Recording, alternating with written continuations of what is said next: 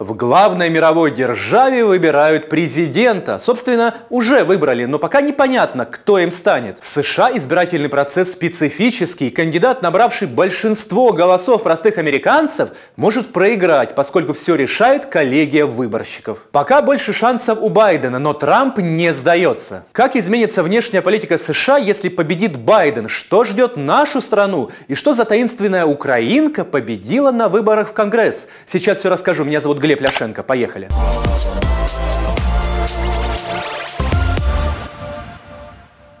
Друзья, время вещь неумолимая, и к моменту, когда вы смотрите этот выпуск, подсчет голосов США может быть уже завершен. Но на момент моей съемки ситуация выглядела так. У Байдена 264 голоса, у Трампа 214. Это голоса выборщиков. Что они из себя представляют? Исторически сложилось, что в США не прямая система выборов. Когда она формировалась, между разными штатами были серьезные противоречия по части взглядов на голосование. А население Америки считалось мало малограмотным. Ну, тупые. Поэтому появилась коллегия выборщиков, определяющая итог голосования. Каждый штат представляет определенное число делегатов, которое зависит от количества населения. Например, Аляска территория большая, но живет там всего 800 тысяч человек. И в коллегии выборщиков Аляску представляют три делегата. А в Калифорнии население 40 миллионов. Этот штат представляет 55 выборщиков. И главное, голосуют выборщики по принципу «победитель получает все». Даже при разрыве между кандидатами в сотые доли процента все 55 выборщиков от Калифорнии проголосуют за того кандидата, который получил большинство. Бьется Трамп, но не сдается. Да и то, кому он сдался. И повержен будет скоро Байден. Главная цель двух кандидатов в президенты – завоевать поддержку штатов с наибольшим количеством выборщиков. Помимо Калифорнии, это Флорида, Техас, Нью-Йорк, Пенсильвания, Иллинойс. Именно в этих штатах Байден и Трамп выступали чаще всего, эпатируя публику, стремясь понравиться. А на маленькие штаты, по сути, забили. Такая вот у них демократия.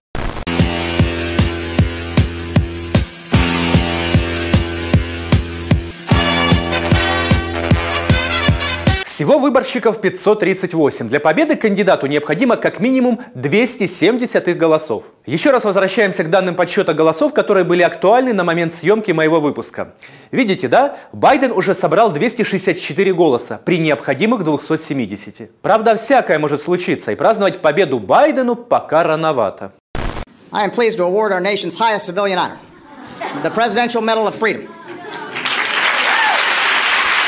Знаете, друзья, когда в ноябре 2008 года Барак Обама стал президентом США, я радовался как ребенок. Собственно, им я тогда и был, учась на третьем курсе факультета журналистики. Я искренне считал, что триумф Обамы существенно улучшит отношения двух сверхдержав, оградит Украину от внешних посягательств. Мол, помирятся Америка с Россией, и все у нас в Украине будет окей. Но это были мои юношеские иллюзии. Я был наивный дурак. В США горизонтальная система управления. Президентом является маленьким чиновником, наделенным ограниченным набором полномочий. Президент не определяет монетарную политику США, этим занимается ФРС. Президент не определяет военную стратегию США, этим занимается Пентагон. Президент не определяет внешнюю политику США, этим занимается Госдеп.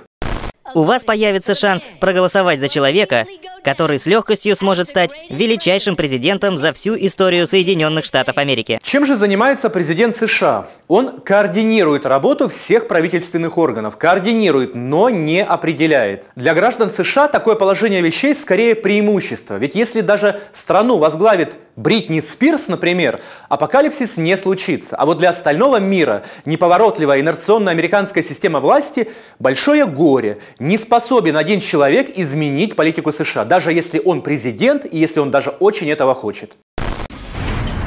Майкл Пеннис, я принес девушку для тебя. Кто бы ни стал следующим хозяином Белого дома, стратегия в отношении Украины не изменится. Она может корректироваться, но только в силу изменения геополитических раскладов в Европе и мире. Это странно звучит, но президент – самая слабая фигура американского правящего класса.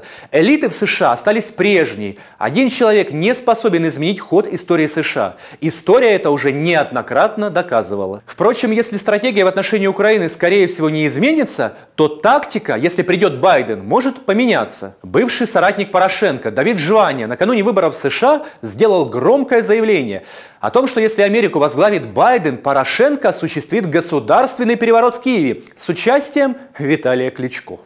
В мене вже питали після, після деяких сенсі, е, сенсі, е, сенсі, сенсаційних Если верить Жване, Порошенко буквально молится на победу Байдена и верит, что дедушка Джо поддерживает его коварный план по осуществлению новой революции в Украине.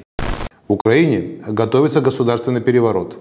Готовится он давно, примерно с начала лета этого года. Но раньше это были во многом пустые разговоры. Теперь же, после выборов, все стало намного серьезнее. Жваня утверждает, что Порошенко пытается вовлечь в заговор Кличко, который после новой революции достоинства якобы должен стать президентом, а сам Порошенко станет премьер-министром с необъятно широкими полномочиями.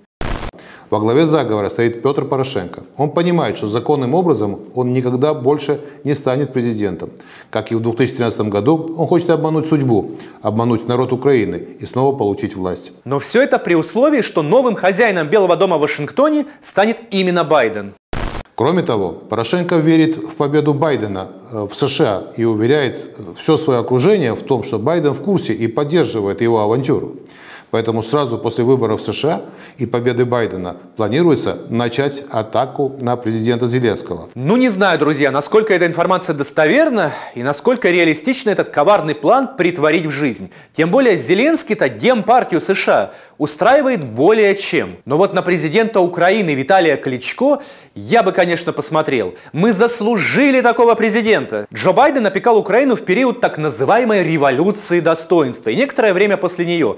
Вот, например, знаменитое заседание украинского правительства во главе с вице-президентом США, который сидит в президиуме в качестве главы правительства независимой Украины. Но главная боль Байдена в контексте Украины – мутная коррупционная история его любимого сына Хантера, который устроился работать в украинскую компанию «Бурисма», после чего против ее владельца Николая Злачевского закрыли все уголовные дела. Странное назначение Байдена-младшего в совет директоров украинской компании не прошло незамеченным для прессы. Американские СМИ заговорили о явном конфликте интересов. Байден-старший призывает Украину побороть коррупцию, а Байден-младший в это время получает в украинской компании деньги в темную. Hunter Biden may be in the middle of several criminal probes related to alleged corruption and money laundering from Ukraine to the US. Documents show Biden may have earned up to $156 million in proceeds of Ukraine corruption between March 2014 and December 2015. Хантер Байден пробыл в Борисме до апреля 2019 Сразу после поражения Порошенко из Совета директоров Байден решил уйти. Очень странно, правда? Кстати, в украинской компании Хантер официально зарабатывал 50 тысяч долларов в месяц. После отставки Хантера в компании Бурисма по сей день продолжают работать бывший президент Польши Квасневский, а также экс-руководитель антитеррористического центра ЦРУ Джозеф Кофер Блэк. Замечательная компания, да? В свое время Генеральная прокуратура Украины под руководством Виктора Шокина начала копать под Байдена. Основания, мягко говоря, имелись. Вот послушайте фрагмент интервью бывшего генпрокурора Шокина, которое он дал Руди Джулиани, личному адвокату Дональда Трампа. Байден был назначен с- членом Совета директоров. А, Есть ли информация о том, что он а, располагал а, необходимой квалификацией? Нет. У него не было квалификации вообще никакой. Вы же знаете, что если посмотреть по его автобиографию и э, что, он, что он делал, он просто наркоман, алкоголик. и всё Obviously, not Генпрокурор Шокин выяснил, что помимо официальной зарплаты Байден-младший ежемесячно выводил из Украины 160 тысяч долларов. Эти деньги попадали в общак Демпартии США и тратились в том числе на выборы. Однако расследование не было завершено, а в 2016 году Шокина уволили после жесткого ультиматума Джо Байдена.